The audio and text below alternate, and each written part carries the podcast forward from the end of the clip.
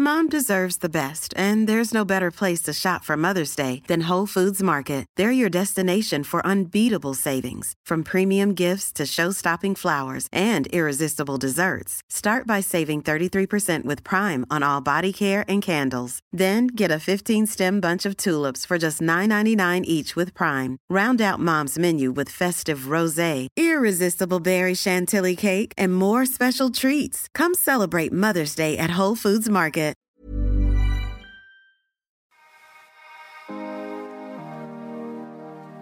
En el episodio de hoy nos va a acompañar Ilana Boroboy, nutrióloga especialista en trastornos de la conducta alimentaria. Junto a ella vamos a hablar de un tema del cual creo que ya se está hablando un poco más, ya no es tan tabú en nuestra sociedad, pero sin embargo debemos ir un poco más a fondo y debemos darle más espacios de conversación, que son los trastornos de la conducta alimentaria. Pero más allá de hablar hoy de cómo se ven, cómo se viven, cuáles son sus síntomas, cómo es su proceso de recuperación, hoy vamos a hablar de cómo lo viven los hombres porque sí, los hombres también pueden sufrir de un trastorno de la conducta alimentaria. Bienvenidos, bienvenidas y bienvenides. Hola Milana, ¿cómo estás? Hola mi querido Juanjo, muy bien, muchas gracias. ¿Cómo estás tú? Muy bien, feliz de tenerte aquí para hablar de, de, este tema tan importante que son los trastornos de la conducta alimentaria, poder dar más información, desmitificar también muchas cosas y bueno, di con una invitada. Qué lindo, gracias, al contrario, gracias a ti por invitarme. Bueno, primero para abrir la conversación, cuéntame cómo estás, eh, cuéntanos un poco de ti, a qué te dedicas y ya empezamos a hablar de, de lleno de todo este tema. Bueno, pues yo soy eh, nutrióloga de segunda carrera. Mi primera carrera fue Relaciones Internacionales. Mm, no sabía. Y sí, y a la hora de empezar a trabajar me di cuenta que lo mío era el contacto con, con, con el otro, ¿no? Con los seres humanos.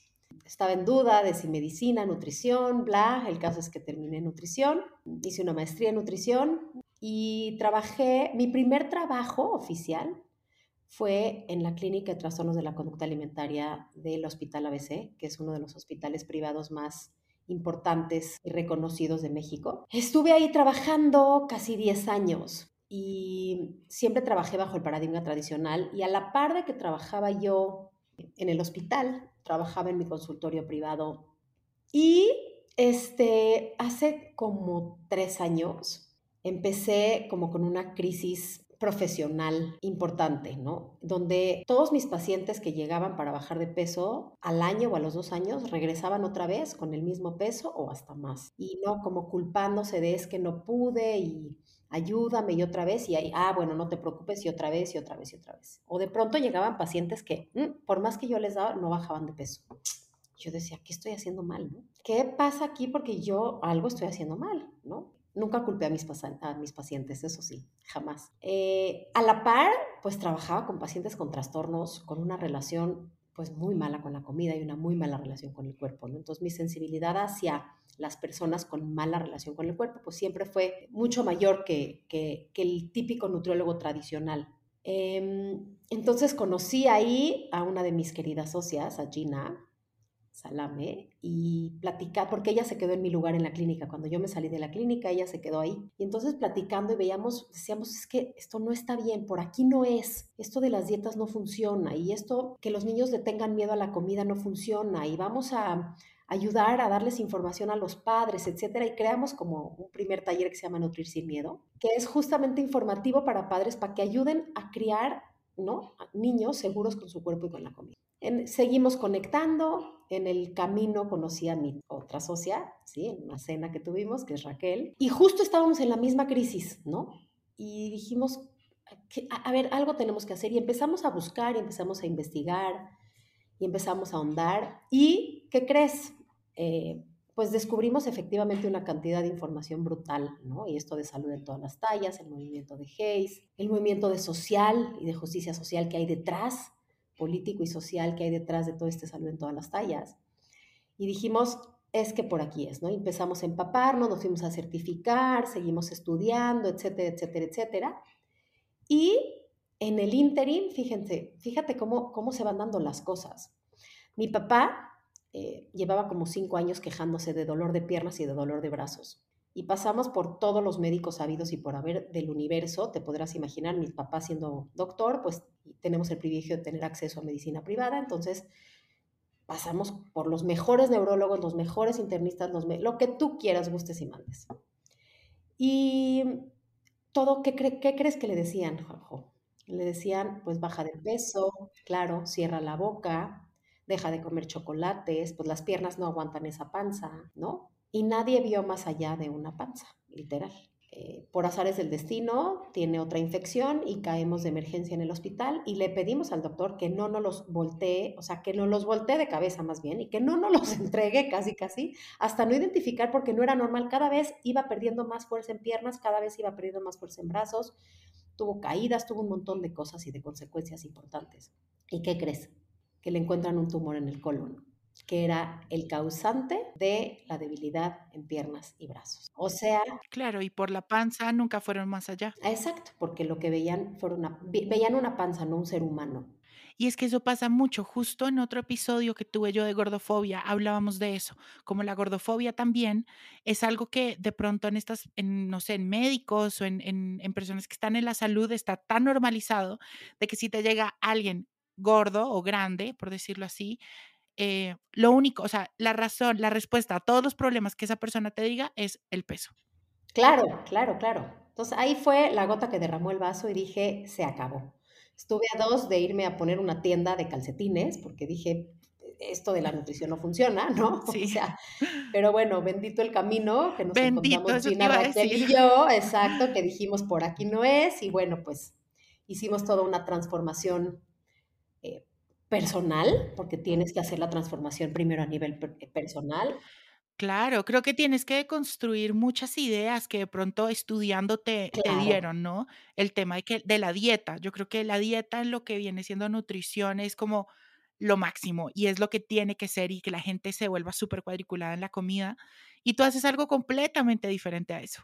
Completamente diferente. Que de hecho te voy a decir una cosa, si no existiera la cultura de las dietas, lo que yo hago es mm, enseñar a la gente a, que, a, comer y a escuchar a su cuerpo, básicamente. Y a eso es a lo que me dedico. O sea, obviamente veo pacientes con trastornos de la conducta alimentaria, em, pero ayudo también a dietantes crónicos a sanar su relación con su cuerpo. Ayudo a niños y adolescentes a mantener, ¿sí? A los niños a mantener sus señales alertas, más bien a los padres de los niños, a, que, a que permitan que sus hijos mantengan sus sensaciones corporales vivas a los adolescentes que las perdieron en el camino porque los empezaron a meter a las dietas a los ocho, los ayudo a reconectar con sus señales de hambre y saciedad, a sanar la relación con la comida, a sanar la relación con el cuerpo. Mi práctica es informada en trauma, evidentemente, y es una práctica pues muy compasiva, amorosa, cálida, empática. Como tú. Como yo, como, yo, qué lindo. Y, y la verdad es que desde este lugar no de el paciente sabe más que yo, yo solo lo ayudo a guiar, o sea, yo solo lo, oriento. La realidad es que las preguntas las hago yo, pero las respuestas están adentro del paciente. Y es, una, es algo bien lindo porque permite, das autonomía, ¿no? O sea, la realidad es que permites que, que los pacientes conecten y, y, comuniquen y caminen por la vida sin necesitar de una guía externa ni de reglas externas de cómo poder comer. Y es que yo creo que ahí se desprenden muchas cosas, ¿no? Cuando tú no tienes resueltas ciertas relaciones tan básicas como la relación con tu reflejo en el espejo o tu relación con la comida, de ahí se empiezan a desprender también muchas cosas. Claro, claro. Empiezas a distorsionar. Y bueno, ahora mi trabajo de todos los días es además de promover la diversidad corporal, promover el trato digno y eh, respetuoso a todos los cuerpos, erradicar la cultura de las dietas, acabar con la gordofobia y, por supuesto, prevención de trastornos de la conducta alimentaria. Que eso es lo que nos trae hoy acá. ¿no? Creo que, Ilana, bueno, ya creo que muchos podemos entender o sabemos que es un trastorno de la conducta alimentaria. Eh, ya en internet uno pone TCA y ya te sale, pero igual, para los que no saben, hablemos qué son los trastornos de la conducta alimentaria cómo se generan, cómo se viven, cómo es el proceso de recuperación y después quiero que hablemos de un tema que no se habla mucho y son los trastornos de la conducta alimentaria en hombres, que creo que es algo que se tiene en la sombra de la sociedad y no se habla, que ese va a ser nuestro main de todo este episodio. Pero primero hablemos de qué son los TCA. Me encanta.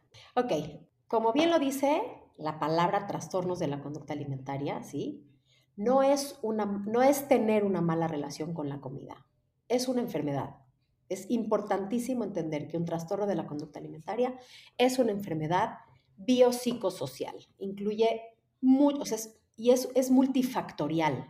Por eso tan complejo el tratamiento y también el diagnóstico, no es algo tan sencillo como, ah, no como. Multifactorial quiere decir que tiene varios factores por los cuales se genera o se, se tiene esta enfermedad, ¿verdad? Sí, sí, tiene, sí, tiene condiciones biológicas, condiciones emocionales y psicológicas y condiciones ambientales. Ok. Entonces, por un lado tenemos las condiciones biológicas, ¿sí? Que tiene que ver con genética, cómo se desarrolla nuestro, nuestro cerebro, ¿no? Cómo están nuestra, nuestros neurotransmisores, cómo si tengo una historia de dietas o no, porque la restricción biológica, ¿sí? La restricción fisiológica alimentaria detona un trastorno de la conducta alimentaria. Entonces, mi historial de dietas a nivel fisiológico entra en esta parte de, cuestiones biológicas, ¿no? La parte psicológica, estructura determinada de la personalidad, ¿sí? Cómo soy, cómo pienso, cómo siento. Y por otro lado, los detonadores sociales, ¿sí? Que es el ambiente en el que te desenvuelves, la familia en la que vives, eh, los detonadores eh, externos, eh, las redes sociales, los medios impresos o no impresos, cultura de dietas, ¿sí? Todo eso, y fíjate, es bien, es bien interesante porque la genética se comporta de la siguiente manera. Y no soy genetista, pero lo voy a explicar como muy, muy claro. Todos venimos con información genética, ¿no? Y tenemos genes que nos predisponen a tener ciertas patologías, pero también tenemos otros que nos predisponen a no tenerlas. ¿Cuál gen se va a expresar? Depende de tus tu estructura determinada de personalidad y tus cuestiones emocionales y de tus detonadores sociales, el ambiente en el que vives. Y más que qué comes, porque no es lo que comes, sino cómo comes. O sea, porque la gente te dice, no, bueno, es que si comes así asado, tus genes malos se van a expresar. No, no es el qué, es el cómo. Claro, si comes con miedo, si comes con placer, si comes con culpa, si comes con disfrute, etcétera. Obvio, si tienes acceso no a comida tiene un impacto, la inseguridad alimentaria tiene un impacto durísimo en la formación de, trastornos de la conducta alimentaria. Eh, entonces, bueno, si entendemos eso, entendemos que es algo sumamente complejo y se le conoce como, como la enfermedad de las emociones. ¿Por qué? Porque es una enfermedad emocional que no se ve en números, no se ve en una báscula, no se ve en el tamaño del cuerpo, no se ve en los análisis de sangre. No, se puede diagnosticar como, ah, hay los niveles de tal enzima hepática tan altos, ah, tienes hepatitis. No, eso no es así. Entonces, se tiene que hacer una valoración eh, de un equipo multidisciplinario, ¿sí? Nutriólogo especialista en trastornos de la conducta alimentaria, no cualquier nutriólogo. No cualquier nutriólogo. Importantísimo, porque es muy diferente, siento yo, ¿no? La idea, lo que tú nos decías de que deconstruiste muchas ideas que ya tenías, que de pronto un nutriólogo normal te va a decir, pero no, lo que tienes que hacer es dietas y te va a pesar todo el tiempo y te va a reforzar eso que de pronto en tu cabeza ya está establecido y que la idea es no fomentarlo. Exacto, y me llegan un montón de pacientes así, con bulimia, anorexia o trastorno por atracón, ¿sí? que vienen de, es que lo que me han dicho es que lo que tengo que hacer es dejar de comer eh, los alimentos con los que me compulso, por ejemplo, o dejar de, o sea, te dan una dieta restrictiva cuando no están identificando que el problema que tú tienes es una enfermedad que se detona, se agrava y se profundiza con las dietas y con las restricciones, ¿no? Claro, no hay un acompañamiento terapéutico detrás de todas esas indicaciones. Exacto, Exacto, entonces tiene que ser sí o sí especialistas en trastornos de la conducta alimentaria, por favor. Nutriólogo especialista en trastornos de la conducta alimentaria. Psicólogo o psicóloga especialista en trastornos de la conducta alimentaria. Em, terapia familiar es vital. Sí, la red de apoyo es bien importante. La red de apoyo, porque no es el, la, la persona solita en la vida, vive en un ambiente familiar.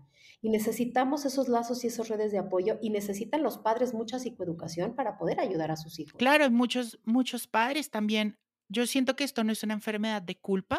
O sea, yo siento que nadie tiene la culpa, pero sí puede haber de pronto ideas familiares o heridas, incluso heridas familiares que detonan ciertos, no sé, ciertas ideas o pensamientos o formas de actuar también de los padres que de pronto no lo hacen con culpa, pero pues hacen daño.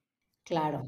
Mira, yo siempre digo que los padres no son culpables del trastorno de la alimentación de sus hijos, pero sí responsables de llevarlo a un equipo especialistas para ayudarlo a sanar. Y el cuarto pilar es la parte psiquiátrica, porque muchas veces hay un desequilibrio en, la, en el cerebro, ¿sí? que lo que necesitamos es un apoyo medicamentoso para poder ayudar a trabajar las emociones, para poder ayudar a trabajar la reconexión con la comida, etcétera, etcétera. ¿En esta enfermedad también se ve afectado el cuerpo como tal? Sí, claro, por supuesto. ¿De qué forma? Desnutrición, la desnutrición impacta en todos los órganos corporales a nivel neurológico y de hecho hay, hay han, han hecho estudios de resonancias magnéticas en personas con desnutrición y se ve que el cerebro se hace más chiquito. O sea, como de una uva a una pasita, sí se ve que hay disminución de la masa gris, ¿no? Del cerebro. Entonces, hay desnutrición, evidentemente, a nivel neurológico, afectaciones cardíacas, ¿sí? Que el corazón empieza a latir más lento, em, inflamación en hígado, eh, problemas de tiroides, eh, amenorrea en el caso de las mujeres, y pérdida de la libido en el caso de los hombres, pérdida, porque también la hormona eh, masculina también se, se, ven afectados, tanto la masculina como la femenina, la nugo. Y ojo, aquí no estoy hablando de, de que la desnutrición se ve en el tamaño del cuerpo. Hay desnutrición severa en todos los espectros y en todos los tamaños del cuerpo el número de la báscula no te dice, ah, es que esa persona tiene anorexia o, ah, esa persona tiene bulimia. Entonces es bien, bien importante entender eso. En el caso de, la, de, las personas que, que, vomitan, bueno, pues eh, fracturas en los vasos sanguíneos, sangrado de nariz, sangrado de ojos, problemas bucales, puede llevarte a cáncer de boca, de lengua, erosión en los dientes, eh, daño en, también hasta en los dedos, ¿no? Que, se utilizan. Eh, y súmale a todo eso, bueno, pues toda la parte emocional que va en el camino, ¿no? O sea, es una enfermedad bien compleja. Es la más compleja que he conocido en mi vida, te lo puedo decir. O sea, es mucho más fácil curar cualquier otra que esta. Y te pregunto, ¿se cura la gente de los trastornos de la conducta alimentaria? 100%, por supuesto que sí. Obviamente, cuando hablas ya de casos crónicos, o sea, se involucran muchas cosas hay lo que se conoce como recuperación, ¿no? Y hay lo, de ahí la recuperación después viene la cura.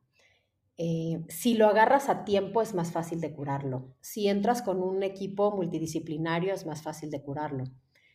Ese equipo multidisciplinario tiene que sí o sí trabajar bajo el enfoque de salud en todas las tallas. Eh, o, cualquier eh, modelo incluyente en peso, o sea, el modelo tradicional, de la nutrición tradicional, del abordaje tradicional de, recuperación de trastornos de la conducta alimentaria, te deja la mitad. No permite que resuelvas al 100% porque sigue ahí puesto el foco en el te voy a llevar a un peso sano, te voy a dejar en un peso sano, pero flaca pero sana, o flaco pero sano, o flaque pero sane, ¿sí? O sea, como lo queramos poner. Y el modelo tradicional, pues, te, te deja que tú sigas como buscando tener el control sobre el tamaño de tu cuerpo. Y hoy sabemos que ese control es totalmente falso. Enferma más. Claro, claro. Entonces, bajo este abordaje, y te digo, yo antes trabajaba bajo el abordaje tradicional y yo decía, tú no te preocupes, mi vida, yo te voy a dejar sanito pero flaquita. Y entonces ahí dices, ya lo estoy ayudando, pero no, le estoy empeorando, le estoy fomentando más la enfermedad. Claro, le mandas doble mensaje. Claro, por supuesto. Y hoy que trabajo en esto, sí veo pacientes recuperados. Y mencionemos un poco cuáles son estos trastornos de la conducta alimentaria. Conocemos la anorexia, conocemos la bulimia, el trastorno por atracón, pero sé que hay más. Claro, claro. Lo que pasa es que esos tres son los eh, que están basados en evidencia científica, que están dentro del manual diagnóstico para profesionales eh, el Manual Diagnóstico Psiquiátrico para Profesionales de, la Salud, el DSM-5. Ok. Ahí están escritas como el, ahora sí que toda la información de las enfermedades psiquiátricas y los trastornos de alimentación que están ahí diagnosticados son anorexia, bulimia y trastorno por atracón. ¿Que la anorexia es? Dejar de comer por completo, ¿sí? O sea, inanición. Inanición. Y hay, hay anorexia restrictiva y anorexia purgativa. La restrictiva es no como, cierro la boca, y la purgativa es no como y encima tengo conductas compensatorias, vómito, laxantes, eh, ejercicio compensatorio, etc. Después tenemos, digo, muy a grandes rasgos, ¿no? Eh, después tenemos la bulimia, que es eh, comer y, y alguna conducta compensatoria. O sea, igual vómito, uso de laxantes o ejercicio de manera, o utilizar el ejercicio como conducta compensatoria. Y tenemos finalmente el trastorno por atracón, que es comer más allá de las cantidades que tu cuerpo requiere o te sientes satisfecho. De hecho, no alcanzas ni a sentir ese nivel de satisfacción.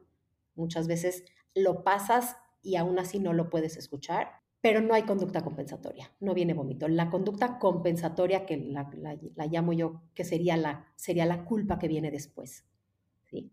En la bulimia hay culpa, pero entonces viene el vómito y eso da como esa sensación de placer, de ya acabé, de me limpié, o esas, digo, ridículas, ¿no? Pero bueno, eh, de, de, terminé, ¿no? Es que justo acaba de haber una, una influencer muy famosa española que empezó a recomendar, no sé si supiste eso, empezó a decir que hay que vomitar, que no sé qué, qué, porque te hace sentir limpio. O sea, a ver, hay que entender que eso es una enfermedad.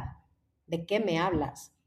Y la gente que siente ese placer por vomitar, claro, es porque tiene un dolor muy profundo que hay que ayudarla a sanar. Y creo que ese caso que estás mencionando, ahorita que sé que muchos de quienes nos escuchan la siguen, hay que tener cuidado, ¿no? Y Cuidado a quien sigues en redes, por cuidado a quien sigues, a quien le, le, sigues la historia y luego tomas esa historia como propia y te la sigues contando a ti. Creo que eso es muy importante. Y no, y hay que tener un cuidado brutal, porque ahorita en pandemia que todo mundo se volvió influencer, eh, hay una cantidad de eh, influencers transmitiendo su trastorno de la conducta alimentaria a través de redes brutal, llegándole a chavitos y a chavitas del mundo entero y con una desinformación, porque eso es lo que es. Y, creo que sin, y, sin ese, ese red flag de esto es una enfermedad que te mata. Claro, no, lo viven con lo, claro, claro. Y sí, los trastornos de la conducta alimentaria matan. Es la segunda enfermedad psiquiátrica en Estados Unidos con mayor incidencia de muerte. Eso cuando me estaba preparando para este episodio, lo vi, que, que los trastornos de la conducta alimentaria es la enfermedad, una de las enfermedades mentales que más índice de muerte, sea por, por, porque algo falló internamente o por suicidio, ¿no? Sí, exacto, exacto, exacto. No, está brutal. Y dicen que en Estados Unidos cada 62 minutos muere alguien por un trastorno de la conducta alimentaria. Por eso creo que hay que, hay que hablarlo, hay que entenderlo y hay que quitarle también. Creo que esta enfermedad es una enfermedad, creo que carga muchos estereotipos también. Muchos estereotipos y muy estigmatizante, porque parecería ser que es como que la gente lo ve como si fuera una cuestión de, de, voluntad. Es que dejó de comer y le dio anorexia y por su culpa, a ver, pues come y ya.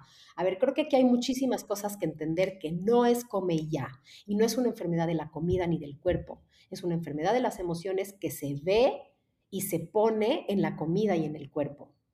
Eh, está totalmente estereotipado. Una persona en extrema delgadez, ah, tiene anorexia. Y una persona que tiene un cuerpo totalmente del otro lado, en, un cuerpo de mayor tamaño, lo diagnostican como comedor eh, eh, compulsivo o trastorno por atracón. O sea, no puedes diagnosticar absolutamente a nadie nunca, ni juzgar absolutamente a nadie nunca jamás por el tamaño de tu cuerpo, ni del cuerpo, y nada más por solo verlo. De acuerdo. Y, y eso que dices es muy importante.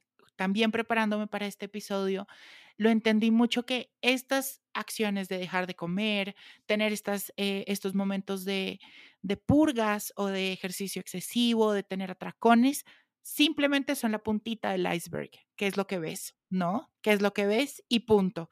Pero debajo de eso hay historias con un montón de heridas emocionales, hay también cosas que personalmente no se han resuelto, problemas con familia, las emociones, bueno, un montón de cosas que eso sí no se ve. Trauma, claro, el trauma, que recordemos que el trauma es, es de quien lo vive, no de quien le parece que lo que viviste sí es una situación trauma. No es lo mismo una situación traumática que trauma internalizado.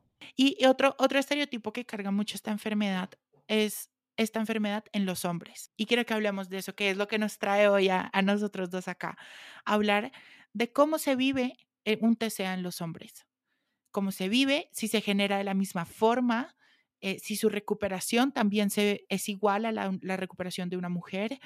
Eh, y cuáles son estos síntomas, si se viven de pronto también los mismos síntomas en un hombre que en una mujer, y por qué realmente, por qué de pronto está tan estigmatizado esta enfermedad en que los hombres no la padecen, cuando sabemos que ya ahorita hay muchos. Ok, vamos a empezar por el final. O sea, que los hombres no la padecen es un, estereotipo completamente machista y del patriarcado, o sea, total y completamente. O sea, esto es algo, se cree que solo las mujeres, porque se cree que es la enfermedad de la vanidad. Sí te quiero decir algo bien importante. Las cifras, antes era un hombre por cada nueve mujeres y ahora son tres hombres por cada nueve mujeres. Y va a la alza, evidentemente. Es que esta es una enfermedad que no respeta género, no respeta eh, raza, no respeta tamaño de cuerpo, no respeta etnia, no respeta absolutamente edad, no respeta nada. Pues es que es, es una enfermedad, o sea, partamos de ahí. Porque es una enfermedad.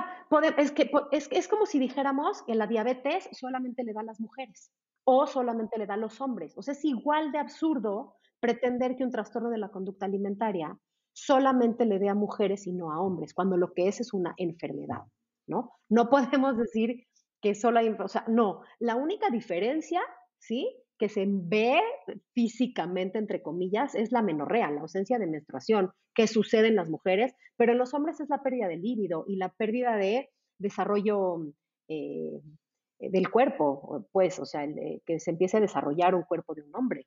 Pero se dan exactamente igual y empiezan exactamente igual o eh, en el caso de la anorexia, dejar de comer, en el caso de la bulimia, comer y a vomitar, y en el caso del trastorno por atracón, a comer y a no vomitar, o sea, ya no tener ninguna conducta compensatoria.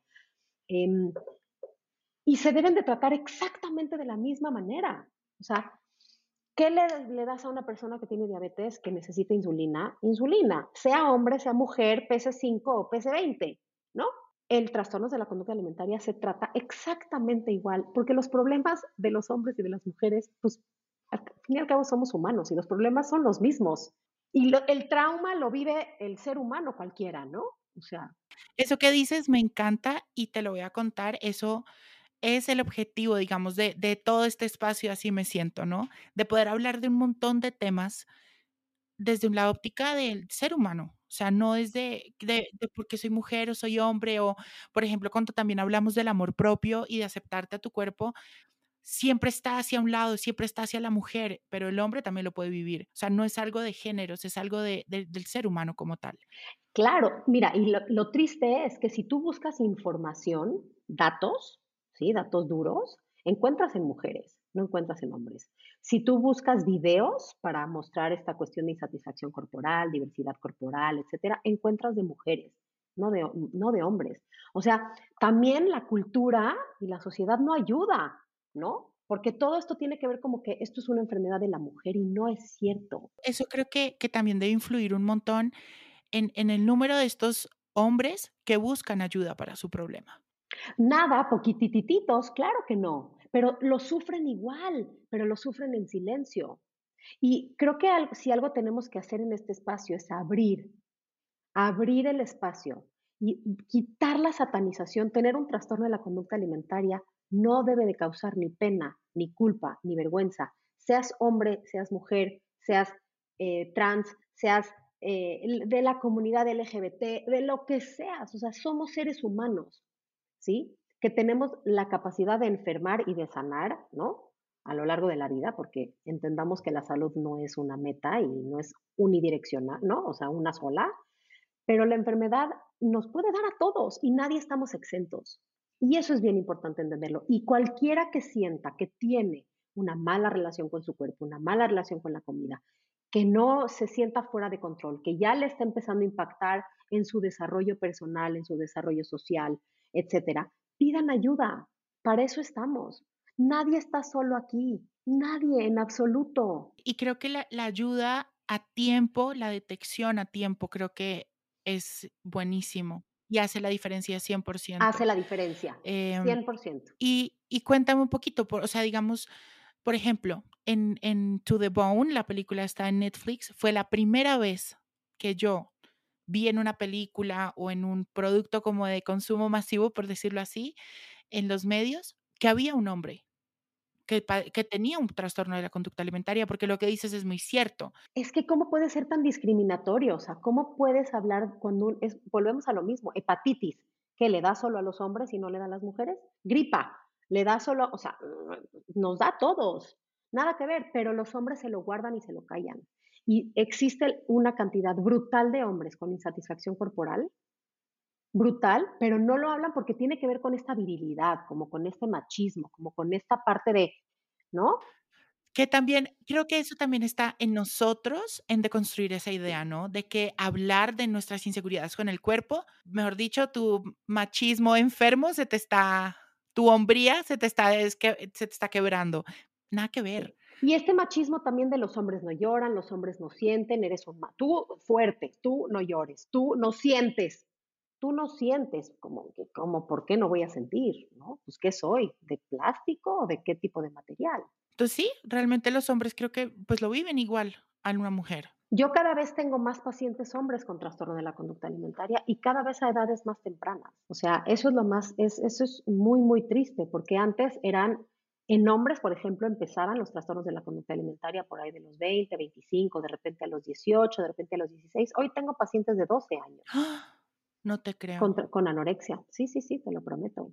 Y, bueno, pues benditos padres que lo agarraron a tiempo y lo trajeron a, a tratamiento, ¿no? Entonces, otra vez volvemos a lo mismo. Esto es algo sistémico. Esto no es algo individual. Y esto no es algo que uno solito puede salir adelante sin el apoyo terapéutico. Eh, de la familia o del, o del, ajá, o de la red de apoyo más cercano que deba de tener la persona, ¿no? Oye, Ilana, hablemos ahora un poquito de cuáles son esos, esos focos rojos que tenemos que tener en cuenta en nosotros o en los demás para, para ver si de pronto estamos teniendo un, un, trastorno de la conducta alimentaria o si estamos empezando a tener una mala relación con la comida, ¿Qué podemos empezar a hacer? ¿Cómo podemos empezar a ser un poquito más conscientes y presentes en eso, precisamente por si alguien lo está sufriendo, poder pedir ayuda? Creo que aquí hay algo bien importante, hay que separar, eh, que no es lo mismo conductas desordenadas de alimentación que trastorno de la conducta alimentaria. ¿Sí? Importantísimo. Entonces, primero, conductas desordenadas de alimentación la, puede la tiene el 99.9% de la población. ¿Ok? O sea, todos. exacto, es que es, un... todos. Es, que sí, o sea, bueno, eh, fue un, o sea, me quise ir como muy al extremo, no sé el dato exacto de cuántas personas lo tienen, pero muchas, ¿sí? ¿Por qué? Porque, eh, ¿qué son conductas desordenadas de alimentación? Son cosas muy, muy visuales. Es cuando alguien deja de comer algún grupo de alimentos o empieza a restringir, which means dieta. O sea, cuando alguien hace una dieta es una conducta desordenada de alimentación. Ojo, ah, estoy hablando de la norma, no estoy hablando de gente que tenga que hacer alguna dieta específica por alguna condición de salud importante, ¿sí? Estoy hablando de, la, norma. Entonces, eso, hacer dieta es una conducta desordenada de alimentación. Llámale la que sea. Eh, ayuno intermitente, keto, Whole 30, eh, Slim Fast o la de hábitos para bajar de peso o hábitos saludables de por vida o sí, todo aquello que te promete que vas a cambiar tu cuerpo y vas a bajar de peso es una dieta y es una conducta desordenada. Dos, hacer ejercicio de manera compulsiva o incrementar tu, manera, tu actividad física con la finalidad de cambiar tu cuerpo o para poder comer. Eso es una conducta desordenada de alimentación. Pesarte o medirte o checarte en el espejo o en lo que se conoce como body checking, estar checando si se te ven los huesitos, si no. Eso es una conducta desordenada de alimentación. Esos son súper focos rojos, ¿no? Pesarte, medirte y estar como, esos son muy importantes. Ahora, el salto de conductas desordenadas de alimento. Ah, espérate, empezar a comer como muy healthy, ahorita se puso como muy de moda, ¿no? Muy saludable, pero es una conducta desordenada de alimentación. No, no es normal. Si le tienes miedo a la comida o si... Eh, sí, de que, de que si un día de la semana no te comiste tu quinoa vaporizada, es un problemón. Eso es un foco rojo, ok. Claro, claro. Esos son focos rojos. Focos rojos, eh, te digo, es estoy cansada, pero no me puedo perder un día de hacer ejercicio, ¿no? No respetar a tu cuerpo es un foco rojo. y estar todo el tiempo obsesionado con tu báscula, con tu peso o con lo que estás viendo en el espejo es una conducta desordenada. De las conductas desordenadas, el brinquito al trastorno de la conducta alimentaria es un saltito. No, mínimo, claro. Es un saltito, son los detonadores principales. Trastornos de la conducta alimentaria ya empieza a, que tratas de, poder comer diferente, que te das cuenta, te concientizas de que, híjole, eh, no estoy comiendo de manera correcta o no le estoy dando a mi cuerpo suficiente. Y lo intentas y no puedes, ¿no? Por ejemplo. Dos, no puedes dejar de hacer ejercicio aunque quieras, aunque tu cuerpo te dice, deja tu, tu voz, ¿sí? Escuchas esa voz que te dice, haz ejercicio, no puedes no hacer ejercicio. Tres, empieza aislamiento social, ¿sí? Estos chavos adolescentes que dejan de ir a fiestas, que dejan de ir a comidas, que dejan de salir con los amigos por miedo y solamente quieren comer en su espacio seguro que es su casa, los alimentos que conocen. Cuatro, si ven a sus hijos que de pronto cada que terminan de comer van corriendo al baño, pues hay que ir a checar qué está pasando, ¿no? Em, eh, niños, adolescentes, adultos, porque está sucediendo en adultos. O ayer me llegó una persona de 45 años que me dijo, nunca en mi vida me había pasado que esté tan obsesiva con lo que estoy comiendo y con el cuerpo y con lo que... Y entonces dan los trastornos de la conducta alimentaria. También hay gente grande. Quiero rescatar eso que dijiste, porque creo que también es otro estigma que hay, de que la gente, de que la gente grande no puede eh, sufrirlos, ajá, o no puede tampoco ir a tratarlos. O sea, de que si ya grande lo tienes, pues con eso te mueres, ¿no? Y no. Claro que no, por supuesto que no. También tienes, tienes el mismo derecho y tú, la misma responsabilidad de ir a pedir ayuda para estar bien. No tienes por qué tenerle miedo a la comida, que es una necesidad vital. No tienes por qué tenerle miedo a que cambie tu cuerpo. El cuerpo cambia a lo largo de la vida. No tienes por qué tenerle miedo a dejar de hacer ejercicio un día porque por miedo a que cambie tu cuerpo. Si sientes todas esas cosas, algo no está bien. Entonces ve y pide una valoración. ¿sí? Si te da miedo comer, restringes por completo. Ahorita se puso de moda la restricción de carbohidratos. No, no es normal. Un cerebro sin carbohidratos es un cerebro desnutrido que no piensa con claridad. No va a decir horrible, pero te vuelves bobo. Te vuelves pues es que no piensas con... No, tienes energía. no tienes energía para pensar. ¿Sí? Entonces, todas esas satanizaciones, pues sí, claro que te llevan a, em, a vivir de una, de una manera infeliz. Ahora, cambios de ánimo, cambios de humor, es un foco rojo que hay que, que, hay que ver. Dedos rojos en las manos, por ejemplo. Eh, aislamiento, depresión, tristeza, es un foco rojo. Cambios, te digo, de, ánimos como muy abruptos, es un foco rojo. Sí, es que es lo que decíamos, es, es una enfermedad que, que te rompe, yo creo que la vida en dos, ¿no? Porque entra y afecta todo, todas tus esferas de la vida, tu vida laboral, tu vida escolar, tu vida en familia, tu relación contigo mismo, tu relación en pareja, todo, ¿no? Sí, y, es que por eso también es tan importante la forma en abordarlo y la forma en tratarlo, ¿no? Porque un tratamiento tiene que ser interdisciplinario. Si alguien te promete, yo solita te ayudo a sanar tu relación con la comida o a sanar tu trastorno en la conducta alimentaria, no le creas. No le creas porque no es cierto. Necesitas sí o sí nutrióloga, como bien dijimos, terapeuta, eh, em, obviamente médico, ¿no? Para ver cómo se encuentran tus condiciones físicas, terapia familiar y evaluación psiquiátrica, ¿no? Para entender en dónde estamos parados y desde ahí poder hacer entre todos equipo y ayudar. Y creo que es un, tratamiento también muy, muy personal, ¿no? Totalmente pueden, personal. Pueden haber momentos de, terapia grupal, pero, pero posiblemente como lo vive una persona, su TCA no lo vive igual la otra persona al lado, ¿no? Por supuesto. No, eh, pero es que, pues como todo en la vida, ¿no? O sea, en realidad es importante las redes de apoyo y creo que aquí hay dos cosas bien importantes que me, gustaría mencionar. Uno, esta, eh, tener un trastorno de la conducta alimentaria no es tu culpa. Es tu responsabilidad sanarlo, pero no es tu culpa. Ni culpa de tus papás, ni culpa de nadie. Uno. Dos, tener un trastorno de la conducta alimentaria requiere de un esfuerzo sobrehumano, o sea, muy fuerte por parte de el, paciente solo no puede, necesita sí o sí el tratamiento familiar. ¿sí? Eh, tres, tristemente, el trastorno de la conducta alimentaria es una enfermedad muy cara porque necesita de todos estos eh, profesionales de la salud. ¿Y qué crees? Digo, no sé Colombia, pero en el caso de México en específico, no hay eh, en donde ayudar a un paciente con trastorno de la conducta alimentaria de manera gratuita o de manera, vaya que en seguridad social. Ajá, no hay manera humana de poderlos ayudar. No, no hay. Acá tampoco. y entonces tenemos que hacer algo para ayudar a los pacientes. Cada vez son más. ¿Y qué podemos hacer nosotros? Y esa era mi última pregunta. ¿Qué podemos hacer nosotros? Un poco diciéndolo, por ejemplo, desde un poco la gente que tiene ese privilegio de tener eh, acceso a salud completa, tener acceso, digamos, a si en X o Y pasa, uno puede ir a, cualquier centro de salud y tienes tu terapeuta, tienes tu, lo que necesites. ¿Qué podemos hacer nosotros para poder apoyar eh, a esas personas que de pronto no tienen esa misma suerte? Mira, lo que pasa a nivel individual es muy complicado porque en realidad es una cuestión sistémica. O sea, sí necesitamos un cambio en las políticas públicas y en los, en los servicios de salud. O sea, sí necesitamos. ¿Y qué crees? Lo que sí podemos hacer es alzar la voz y decir, hey, esto está sucediendo.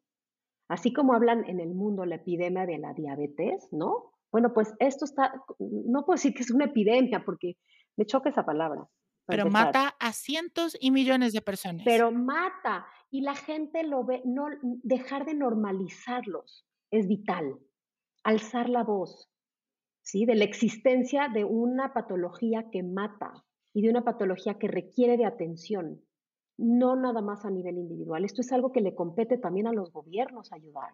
Y como se ve que parecería ser que es la enfermedad de la comida, de la vanidad y del cuerpo, no se le da la importancia que requiere. Tenemos que alzar la voz. Y bueno, también apoyar de pronto, eh, si conocen fundaciones u organizaciones que, están en pro de ayudar a todas estas personas, poder apoyarlos con lo que sea con lo que, con lo que se pueda, creo que también es muy importante. Entonces, buscar en sus sitios, en sus países, en sus ciudades, todas estas fundaciones o estos grupos que apoyan a personas con, con un TCA, porque realmente es una enfermedad que, que te apaga muchísimo como persona, que te quita mucho el, la felicidad, te quita años de vida, que te quita muchos momentos que después ya es muy difícil volver a tener. Eh, que también trae mucho dolor consigo, dolor para, para la persona que sufre, pero también para la familia y las personas que lo rodean. Entonces sí es muy importante. Dejemos de normalizarlos. Es que ese es, ese es el problema principal, que la gente, y de sentir culpa o vergüenza. La gente no, no digas que tiene, pues, pero por, no digas que tiene diabetes, no digas que tiene hepatitis, no digas que tiene por, ¿no? O sea, no, no, es algo de lo que tienes que sentir culpa ni vergüenza.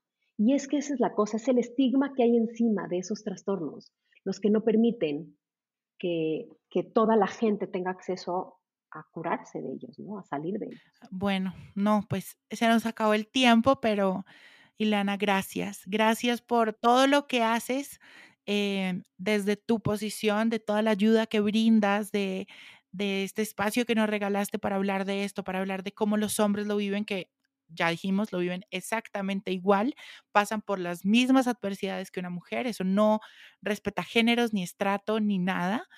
Em, y también por, por abrirnos un poco los ojos, darnos todos estos consejos para los papás o para nosotros mismos, poder estar un poco más atentos de, de esta enfermedad que se te va metiendo por los laditos y ya después te agarra vuelo y es muy complicada. Gracias a ti, Juanjo, gracias por este espacio, gracias por, por, por llegarle a tantos jóvenes, ojalá mucha gente lo escuche. Eh, si se sienten identificados, por favor, pidan ayuda no olviden, no están solos, nadie está solo. Y bueno, toda esta información, la información también de Ilana está en el newsletter semanal y en verdad estoy muy feliz de poderla haber tenido acá. Te mando un abrazo gigante hasta México. Yo te mando otro. Pero poder ir y, y conocernos en persona pronto. Cuando vengas me buscas y por acá nos vemos. Por favor. Gracias, mi Juanjo.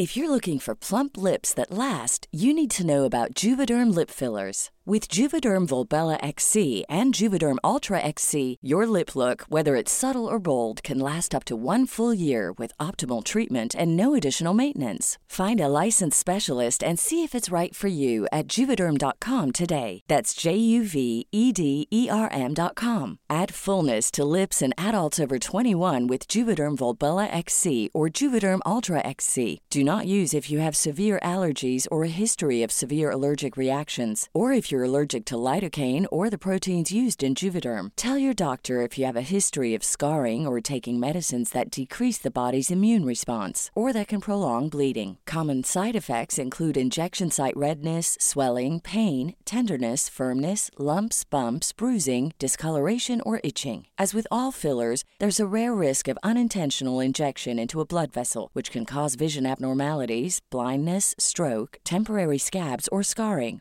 For full important safety information, visit juvederm.com.